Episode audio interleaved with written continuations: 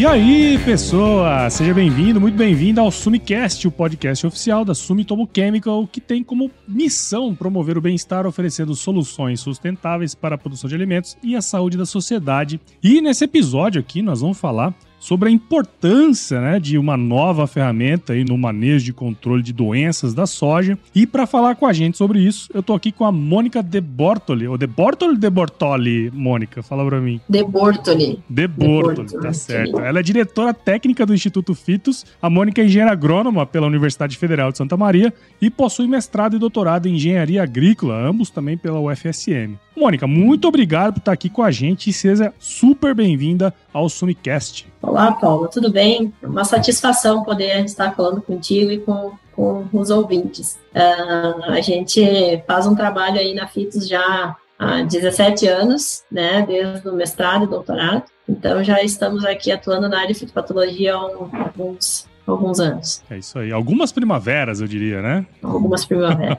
isso aí.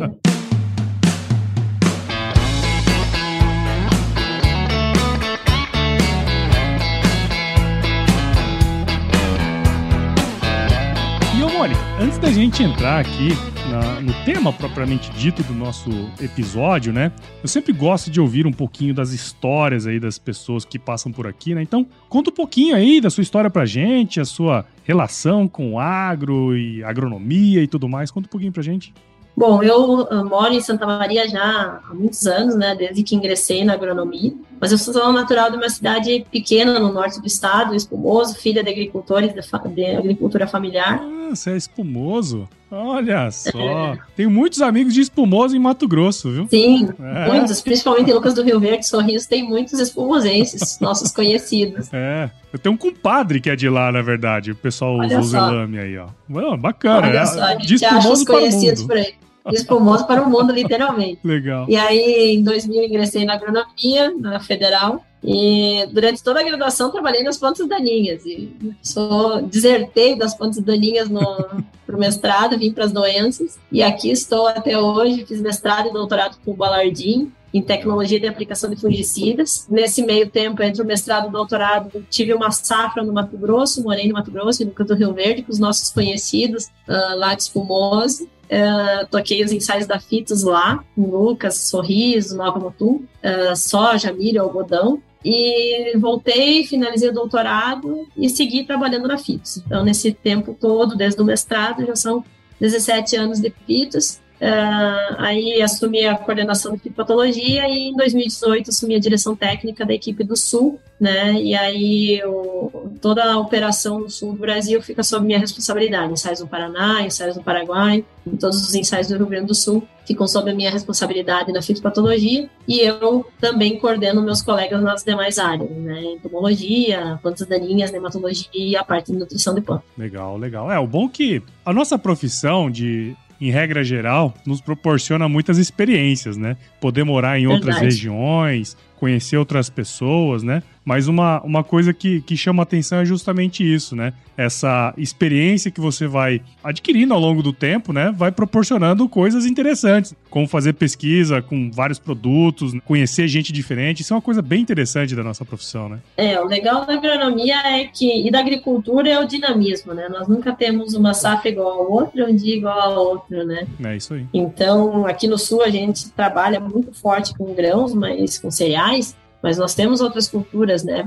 Principalmente HF, então nós temos maçã, uva, pêssego, citros, cebola, tomate, batata, então arroz irrigado. Então a gente tem uma, claro que a aveia mais forte é soja e milho, né? Mas a gente tem outras culturas, né? Também tem cereais de inverno. Então, o Rio Grande ele é muito vasto de culturas, né? Então, como a gente na, na FITOS temos a parte de laudos de registro, então nós temos aí uma gama de quase 20 cultivos, né, que se trabalha. Então, isso dá uma uma bagagem e uma experiência em outras culturas e, e, um dinamismo porque a gente acaba tendo que estudar diariamente. Então, ah, essa vida de pesquisador é muito bacana porque a gente cada dia é desafiado a fazer alguma coisa nova. Então é, é muito bacana mesmo. É, e são coisas que de fato são desafios no campo, né? É, essa, essa pesquisa aplicada eu acho muito interessante nesse sentido, porque você recebe as demandas, né, dos produtores e tudo mais e monta aí todo o projeto de pesquisa justamente para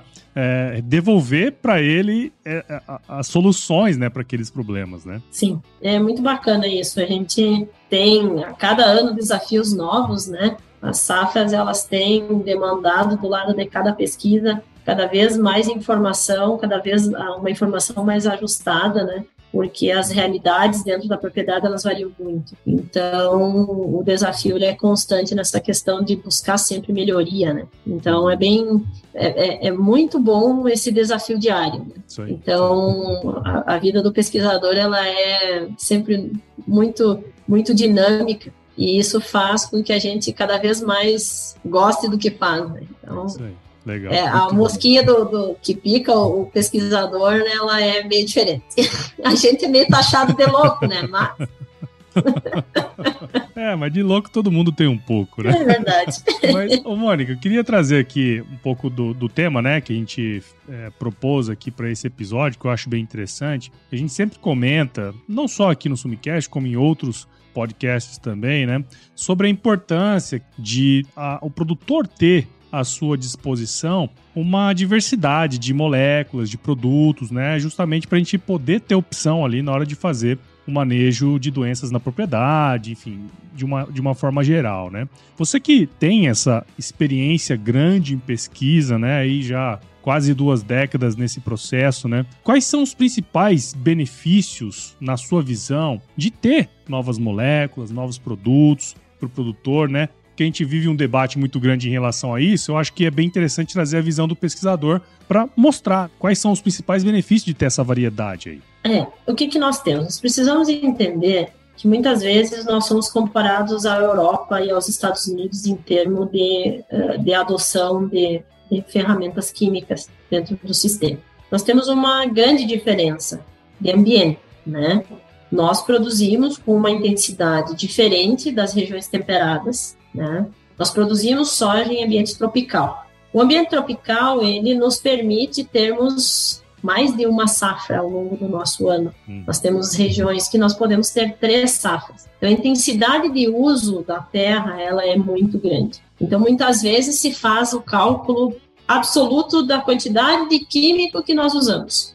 Só que nós temos que fazer a conta certa, é dividir isso pela quantidade de alimento produzido. Uhum. Aí nós somos muito mais eficientes em termos de uso e de adoção de tecnologias. Então, quando o pessoal fala, ah, mas não tem doença assim na Europa, nós não temos seis meses de neve, eles têm seis meses de neve.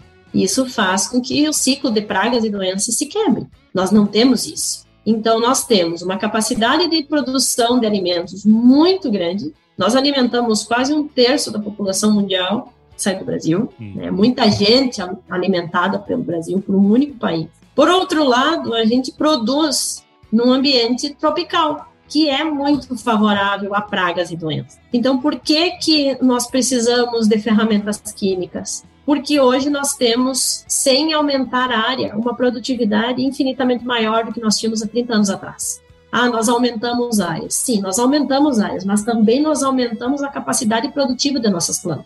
E quando você melhora uma planta para teto produtivo, para produzir mais, você perde características de rusticidade, que é a capacidade de uh, ter, desenvolver um processo de defesa dentro dos tecidos e trabalhar melhor com a doença. Hum. Então, nessas hum. cultivares de alta produtividade, seja de soja, seja de milho, essa planta exige uma proteção maior pra, para que esse potencial produtivo seja expresso. Então, as ferramentas químicas vêm para o mercado para nos ajudar a proteger esse potencial produtivo que, a, que todo melhoramento genético e toda essa base genética nos trouxe. E gasta-se muito, investe-se muito em melhoramento. Então, toda essa tecnologia genética tem que ser protegida. Né? Então, hoje nós temos uma soja. Eu estava vendo, semana passada a gente estava num fórum e discutindo o quanto a evolução das produtividades do, da competição do SESB. Uhum. Em 2008, 2009, o top 10 produzia de 80 a 90 sacos por hectare na soja. E esse ano passou o top do 10 para cima, 110 sacos. São 13, 14 anos. Pouquíssimo tempo, né? Nós estamos falando de 30 sacos de incremento produtivo. Ah, são áreas menores, tem muita gente que discute o concurso do SESB, mas o concurso do SESB nos mostra que há esse potencial. Uhum. Então, eu não posso esperar que a planta que tem potencial para produzir 120 sacos por hectare consiga fazer isso da mesma forma que a que produziu 80 no passado, há 15 anos atrás, entende? Então, é esperado que essa planta precise de ferramentas que ajudem ela a cumprir o seu ciclo. Então, o que, que acontece? Por que, que as doenças são um problema? Porque, da mesma forma que nós, quando nos ficamos doentes, o nosso organismo ativa todo um processo de defesa dentro do, dentro do nosso organismo. A planta é a mesma coisa. Existem sinalizadores que a, ligam o alerta dentro do organismo e a planta vai produzir complexos de defesa. Toda planta vai fazer isso. A questão é que no momento que ela ativa a sua defesa, ela desvia o foco do que? De produzir soja. Uhum. Eu semeio uma, uma semente de soja para que esse, aquele, toda aquela carga genética seja expressa. No momento que ela tira o foco de energia dela, de acumular massa seca para encher grão, para ativar o seu processo de defesa, eu estou deixando soja no campo. Então, quando a gente fala, não existe fungicida que aumenta teto produtivo, existe proteção de planta, que aí o fungicida tem um papel de evitar que essa interação aconteça, que a, o fungicida vem sobre a folha, protege a folha e evite que todo o sistema de defesa da planta seja ativado. Então, quando acontece a identificação, chega o fungo o, e a sinalização, a planta vai produzir compostos de defesa, por mais que ela não vá conseguir barrar a epidemia. Então, qual é o papel do fungicida? É evitar essa interação do fungo com a planta. E aí, essa diversidade de moléculas é muito importante. Por quê? Porque eu não tenho só ferrugem hoje dentro do sistema soja. Nós temos outros patógenos. Nós temos mancha-alvo, causada por Corinescura cassícula, que era um problema até ontem do Cerrado e hoje já começou no Rio Grande do Sul e Paraná. A região sul também está sofrendo com a presença desse fungo. Nós temos septória, causadora da mancha parda, cercóspora, causadora da, do crescimento foliar por cercósporo, cercosporiose. Nós temos oídio e nós temos a ferrugem. E outros patógenos, antracnose, fomopsis, Está uma discussão muito grande na, na, queda de vagens do cerrado, né? O que, que acontece no Mato Grosso, aquele problema dos legumes, que é aquele abortamento de, abortamento. vagens muito precoce em pré-colheita. Então, está se investigando quais são os, os, causadores. Então, quando tu entra nesse, nesse mundo da quantidade de fungos que hoje nos afetam dentro da soja, é importante que eu tenha mais de um grupo químico, que a gente consiga rotacionar esses grupos químicos dentro do sistema para trazer mais segurança. Por quê? Quando nós olhamos para o cenário de ferrugem, a ferrugem é um fungo com alta capacidade de produção de esporos e com uma capacidade de mutabilidade muito grande. Né? Ela muta muito fácil. E nós temos resistências aí catalogadas em, em triazóis. Em 13 e 14 nós tivemos os problemas com as tuberulinas. Depois, em 2016 e 17, nós tivemos perda de performance das carboxamidas. E nós buscamos alternativas. Nós trouxemos multistítios do mundo do, do hortifruti, do HF, trouxemos mancozeb, clorotamamil, os cúplicos para o mercado de soja para nos ajudar nessa questão de aumento de, de, performance dos sistêmicos, né? E estamos buscando novos, novos ingredientes ativos dentro de cada grupo, para que a gente tenha mais opções para rotacionar né? Pensando em todo o complexo de doenças, não apenas ferrugem, porque nós temos várias doenças, né? E hoje, com os dados dessa safra passada, manchas foliares, as DFCs, cercósporas, já chegou a 30, mais de 30% de potencial de dano hoje dentro da nossa soja, né? Uhum. Então, hoje a ferrugem, ela é uma preocupação, tem que ser uma preocupação, pois ela é um dos fungos com maior potencial de dano dentro da cultura da soja. Por outro lado, outras doenças têm aumentado em termos de expressão, Sim. principalmente Sim. pelo sistema que a gente adota. A nossa área é uma área quase que exclusiva de monocultivo, soja sobre soja. Então, esses fungos têm essa capacidade de sobreviver no resto cultural e também de se transferir via semente. Então, por isso que ao longo dos anos, nós temos esses fungos impactando cada vez mais o potencial produtivo da nossa soja, afetando cada vez mais, né?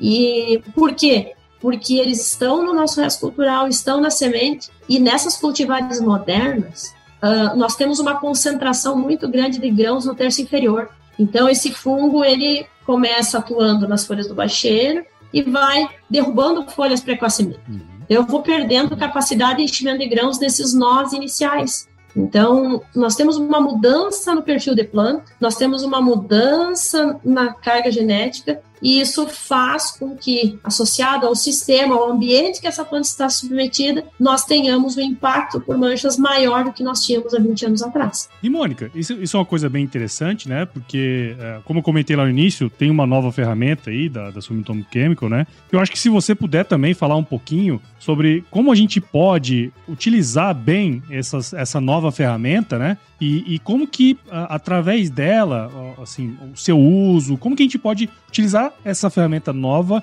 de uma maneira boa, né? De maneira que a gente consiga, obviamente, manter esses tetos produtivos, né? A gente consiga obter essas boas produtividades. Bom, a nova ferramenta que você está se referindo é uma mistura, né? De uma carboxamida nova no mercado, muito esperada pela performance que tem, associada a tebuconazole. Uhum. Antes da gente entrar especificamente nos resultados em que a gente viu da, do produto, nós temos alguns resultados de carboxamidas. A carboxamida, ela tem um papel muito importante dentro dos tecidos, em termos fisiológicos. Nessa safra, nós tivemos no Rio Grande do Sul um ano seco, nós tivemos um ano muito difícil uma seca prolongada, um ano que foi, a safra 21-22, ela, ela entrou para a história de extremos no estado. Uhum. Tivemos regiões que ficaram 90 dias sem chuva, tivemos regiões que choveu, então tivemos áreas que não produziam soja, que nem se colocou a máquina, e tivemos áreas com 80 de média, 80 sacos por hectare. Então, assim, foi muito extremo. E, e a gente tinha uma característica dentro dos ensaios que a gente chegava na parcela e nós conseguimos identificar as parcelas que tinham carboxamidas e as parcelas que tinham mancozeb. E por quê? Porque tinha mais folha. Ficava claro que tinha mais enfolhamento. E aí nós tínhamos dentro dessas misturas carboxamidas associadas a proteoconazole, a tebuconazole, a epoxi, todas as combinações de carboxamidas que a gente tem disponível no mercado. No final da safra, eu disse: bom, eu vou fazer uma análise conjunta de todos esses resultados para ver se isso se expressou em produtividade. E o que, que ficou muito interessante? Eu peguei uma massa de dados de várias épocas de semeadura, e quando nós tínhamos a carboxamida dentro, da, dentro do programa de aplicação, em relação a programas sem carboxamidas, tanto com como sem multissítio, em média, essas parcelas produziram com 106,2 quilos a mais de soja. uma diferença mais ou menos nesse preço de soja, né? Dois sacos. é. Quando a gente tira o multissítio e só compara misturas com carboxamidas com misturas de estruvirulina e triazóis, essa diferença aumenta para 143,9 quilos por hectare. Então, mostrando o papel que a carboxamida tem em termos de fisiologia, em termos de ajudar a planta a passar por esse estresse hídrico. O que é esse efeito fisiológico?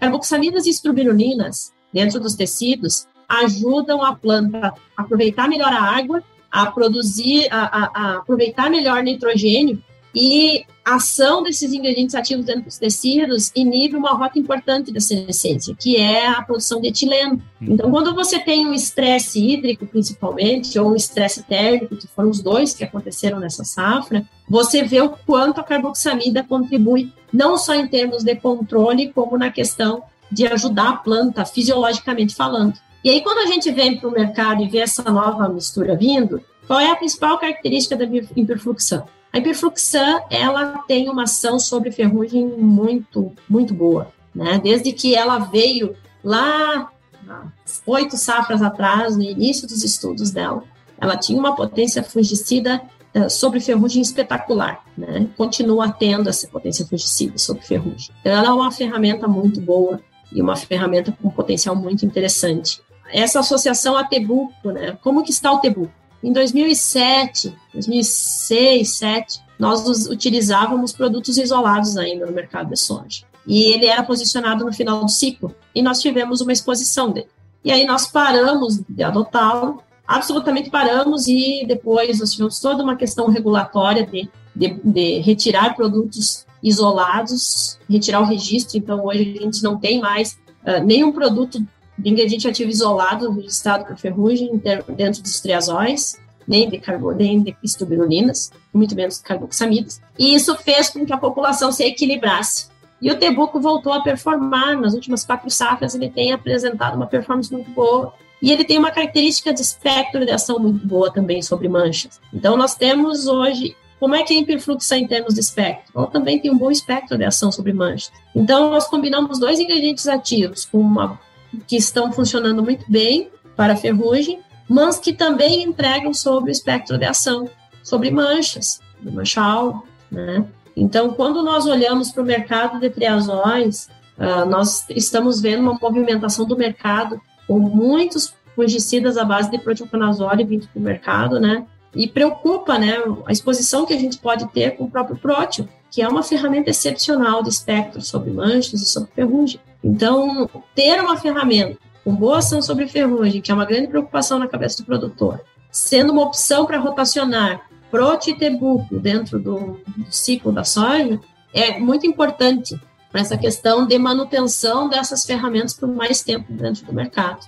Legal. É, porque a gente sabe, né, Mônica, o tanto que é, demanda de tempo e recursos para desenvolver novas moléculas, enfim, novos produtos, né? Então, o quanto mais a gente puder é, fazer ações no campo para manter essas moléculas por mais tempo, né? É, é justamente isso que você está falando, né? É, sobre a rotação de princípios ativos e tudo mais. Eu acho que, pô, a gente precisa ter essa atenção justamente para manter esses tetos produtivos aí, que eu acho que é o grande objetivo no final das contas, né? É, quando a gente analisa os ingredientes ativos isolados, né? Que é os ensaios da rede, que a gente participa, da própria Embrapa, uh, a gente faz os ensaios da rede, de multissítios, de sistêmicos, nós fazemos uh, a aplicação sequencial do mesmo produto. Uhum. O produtor não faz isso no campo, né? O produtor ele usa programas fungicidas, ele rotaciona. Então essa essa possibilidade de rotacionar ferramentas, de, de, montar programas mistos, de associar multissítios, faz com que a gente consiga proteger esse teto produtivo, né? Uhum. Então, muitas vezes a gente fala, ah, nós estamos perdendo performance dentro do grupo, dentro da ferrugem. Por outro lado, as produtividades do SESB são protegidas com esses fungicidas. Então, qual é o, qual é o milagre? É que eu tenho que entender que eu vou ter que proteger os tecidos. Como eu falei lá no início, evitar que a interação entre a planta e o fungo aconteça. Então, esse é o papel do fungicida, é não deixar a doença entrar. E aí o posicionamento ele faz toda a diferença, porque nós temos que entender uma questão de tecnologia de aplicação. Não adianta eu imaginar que depois que eu tiver uma soja de 1,20m, eu vou conseguir fazer uma boa distribuição de produto dentro das folhas. Uhum. E eu também preciso entender aonde está o meu alvo. Onde está o meu alvo? no solo, no resto cultural, na semente. E a ferrugem? A ferrugem ela pode acontecer mais tarde. A ferrugem hoje, nós estamos manejando muito bem a ferrugem no nosso sistema. Com antecipação de semeadura, com cultivares de ciclo precoce, hoje nós conseguimos trabalhar com uma estratégia de controle fundamental que é o escape. Então, nós temos ocorrência de ferrugem nas sojas semeadas mais no final da janela, quando ela acontece. Só que antes disso, antes da ferrugem acontecer, nós temos outros alvos, como as manchas, a mancha-alvo. Então, o que, que a gente precisa entender? Por que, que às vezes o fungicida ele não tem a performance que a gente espera?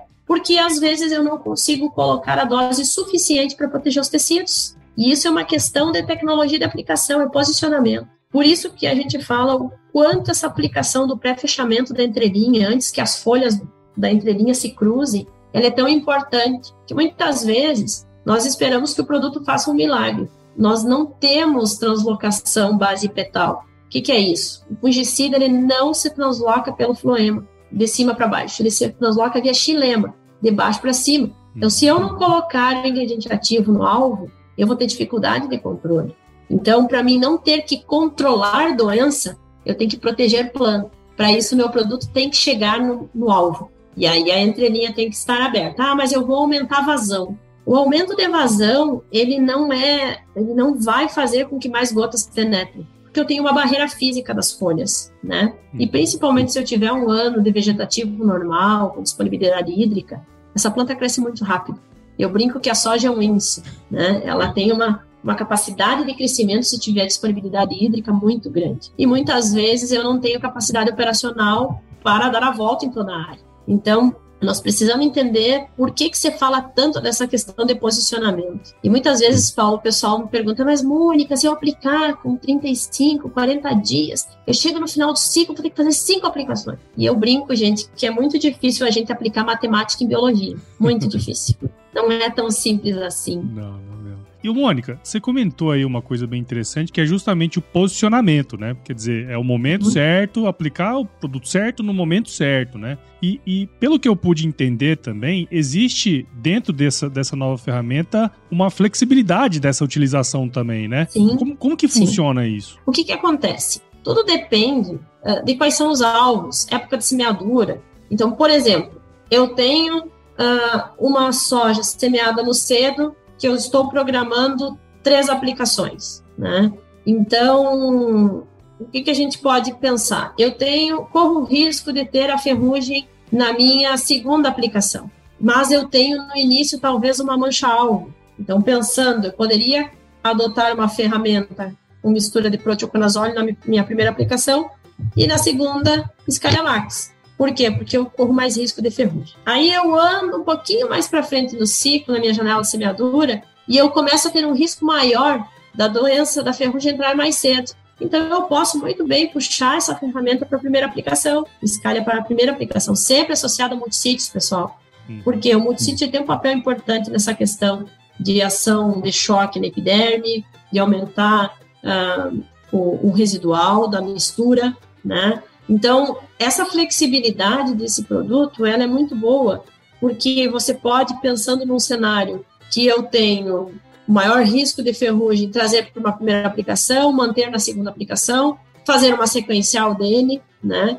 Então, claro que isso também tem a questão de, de disponibilidade e volume do produto, né? Mas pensando, ele tem essa flexibilidade porque ele entrega no complexo de manchas e também numa situação de maior risco de ocorrência de entrada da ferrugem, ele também vai ter uma entrega muito boa de performance. Legal, cara. É, não é à toa que estão chamando fungicida gigante em performance, né? Brincadeiras à parte. E, e, aí, eu quero, eu quero falar também uma coisa que é bem interessante que você comentou aí, né, dessa questão da, da rotação e tal. Você tem alguma, alguma pesquisa, algum dado que você poderia mostrar pra gente, né, do benefício de fato de fazer essa rotação de, de princípios ativos? A gente acaba não fazendo essa análise assim assim mais uh, numérica. Uhum. Mas quando a gente pega, por exemplo, uma sequencial, a gente tem as aplicações dos ensaios de rede, por exemplo, são três ou quatro aplicações do mesmo produto. Uhum. Mas também, às vezes, a gente tem programas que têm sempre a mesma espirulina, sempre a mesma, uh, o mesmo triazol, e, e às vezes tu só tira em uma aplicação e troca, e você vê visualmente no campo que fica mais limpo e que acaba produzindo um, dois sacos a mais. Então, essa questão de você rotacionar, por que, que é importante? Mesmo que o grupo químico seja o mesmo, os triazóis, as estubirulinas, as carboxamidas, cada ativo ele tem um ponto de atuação no fungo. Né? Por exemplo, as estubirulinas. Quando nós perdemos, assim, quando nós perdemos a performance das estubirulinas, nós tivemos uma, um efeito maior sobre duas, que é a azoxistrobina e a piracostrobina. E a picoxistrobina e a Triflox seguem funcionando numa performance no nível diferente. Então, o que, que acontece? O, o sítio de ação de cada ingrediente ativo dentro do fungo, ele não é o mesmo, ele varia. Então, essa rotação de tu ter disponível próteo, tebuco, cipro, difeno, também está vindo algumas misturas para o mercado, ele te dá uma, uma, uma, capacidade de compor programas robustos, rotacionando ingredientes ativos, mais seguros, tor tornando esse programa mais seguro. Tá? Porque assim, ah, eu vejo na safra isso, o que, que acontece, Paula? A gente é o olhar do pesquisador. Você vai vendo que aquele mesmo programa ele vai declinando ao longo das safras, que a performance já foi melhor, né? E às vezes fica difícil numericamente, porque tu trabalha com cultivares diferentes, épocas diferentes, fica difícil de tu tirar e expressar isso em números. Uhum. Mas você vê essa tendência de que sempre que você muda um pouco as, as ferramentas, o negócio muda de figura no campo, entendeu? Entendi, legal. E para a gente ir para os finalmente aqui, Mônica, a gente é, comentou bastante sobre essa questão de manter o potencial produtivo. Quer dizer, como falamos também, né, que é tão difícil produzir um novo composto ativo, enfim, qualquer coisa nesse sentido, é, a, a, pesquisa em cima da genética é muito grande também, né? Quer dizer, todos os materiais que vão ao campo, eles, eles possuem esse potencial produtivo satisfatório. Porém, pelo que você comentou e pelo que a gente já ouviu falar muito, o que é feito e como é feito o manejo no campo é o que determina de fato o que a gente vai ter de produtividade no final, né? Nesse sentido aqui, para a gente é, finalizar aqui a nossa conversa, o que, que você poderia dizer, né, para o produtor que está nos ouvindo aí, o que, que ele deve fazer para proteger esse potencial produtivo da, da sua lavoura e baseado em tudo que você, né, comentou nesse episódio? O que a gente observa, Paulo, é que é, às vezes não é tão complexo. É, as, muitas vezes é, eu não preciso ter um gasto extra sem grandes investimentos. Eu só preciso entender que lá no final do ciclo a gente colhe o que sobra. Eu tenho uma carga genética, minha planta tem um potencial de produzir 120 sacos. E aí eu economizo um pouquinho o adubo, minha planta fica fisiologicamente debilitada, porque a gente não pode se esquecer que todo esse processo fisiológico dentro da planta é química pura. Então, os nutrientes são a base, o nosso principal sinalizador dentro dos tecidos é potássio. Potássio é o cara que é o, a sirene, é o bombeiro dentro do organismo da nossa planta. Então, toda vez que eu deixo a minha planta debilitada de boia, que eu brinco, né? Um sistema radicular uh, limitado, com um solo sem correção química, sem correção física, e nós temos alumínio, e isso limita a questão do desenvolvimento radicular. Quando eu tenho pouco cálcio nas raízes, que é o principal elemento para a questão de raiz que, que é a raiz da nossa planta, pessoal? É a boca. Quando eu tenho um sistema radicular muito limitado, minha planta fica sem capacidade de buscar nutrição e água. E aí, às vezes, a gente fica olhando e diz, ah, mas tem fito.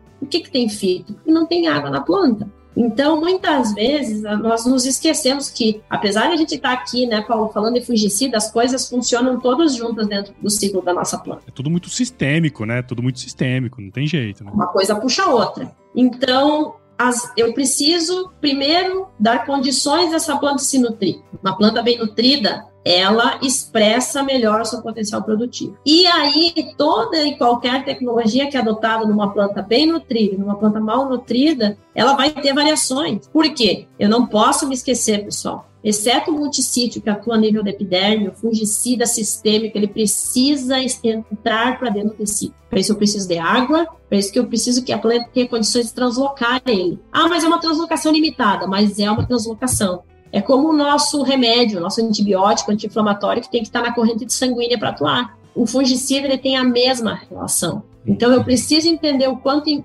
questões de tecnologia de aplicação nos afetam, na questão de colocar o produto para dentro do tecido de maximizar o residual. Muitas vezes o pessoal, Mônica, mas é 15, é, é, é 12 dias, é 15 ou é 20? Depende da quantidade de ingrediente ativo que foi para dentro do tecido.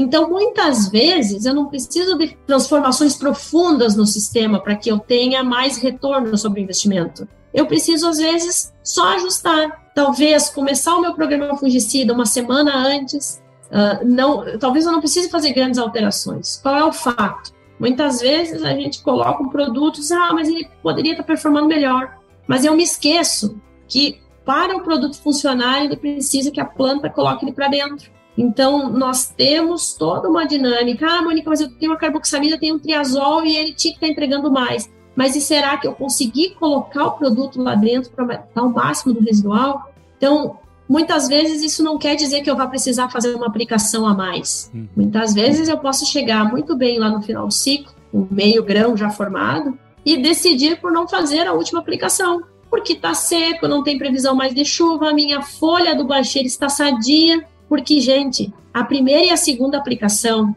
elas protegem as primeiras 15 folhas. Essas 15 folhas, gente, são nessas 15 folhas que uma ferrugem do tarde vai entrar. Então, o que, que acontece? Se a ferrugem chega e encontra resíduo de produto, ela não interage com a planta, ela não entra. Então, eu não tenho epidemia. Mas se eu não coloquei o produto ali, o fungo entra. E aí sim, depois que o fungo está dentro da minha lavoura, que é o meu problema. Quando ela, quando a epidemia está acontecendo dentro da minha área. Quando ela está na região, ela está na região. Então, qual é o, o grande desafio? Gente? É entender essa dinâmica do fungicida nos tecidos, é entender o quanto é importante a gente ter a adoção de todos os grupos químicos, de termos triazóis de amplo espectro, de adotarmos as carboxamidas nas aplicações ali do pré-fechamento, da flor, que, é, que são que é onde a gente tira o máximo da performance desses ingredientes ativos, e entender que muitas vezes eu colocar um produto talvez um pouquinho mais antecipado, uma semana antes, não vai resultar em uma aplicação a mais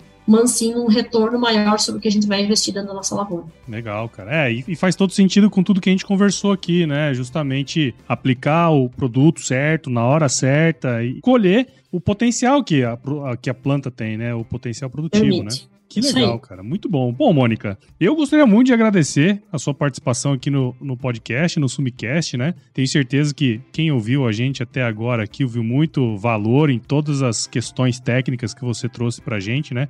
legal de conversar com, com um pesquisador é que às vezes a gente tem que correr atrás, né?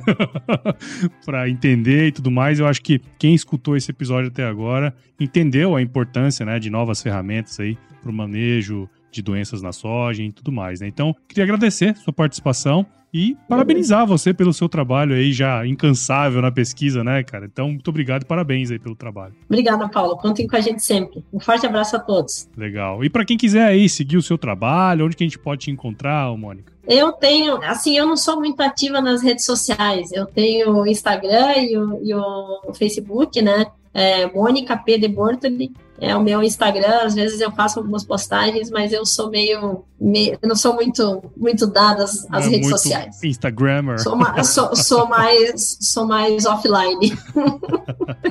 tá certo, então. Muito bom, Mônica. Obrigado aí de novo. E para você que ouviu esse episódio comigo aqui, com a Mônica, até agora, tenho certeza que você viu valor no que a gente conversou aqui. Então, considere compartilhar esse episódio com alguém que você com certeza sabe que vai aproveitar todo esse conteúdo que está disponível aqui. Siga o Sumicast em seu agregador de podcasts favorito e acompanhe também os episódios lá no Agro Resenha Podcast, aqui no Agro Resenha Podcast. Siga a Sumitomo Chemical nas redes sociais, basta procurar por arroba Sumitomo Chemical Brasil no Instagram, Facebook, LinkedIn e YouTube. E visite o site da Sumitomo Chemical também, o www.sumitomochemical.com. É isso aí, Mônica. Muito obrigado de novo aí, viu? Fica com Deus, tudo de bom pra você. E se chover, não precisa molhar a horta, tá? Fica tranquilo. Tá bom. Muito obrigada. Um forte abraço a todos. Obrigado, valeu.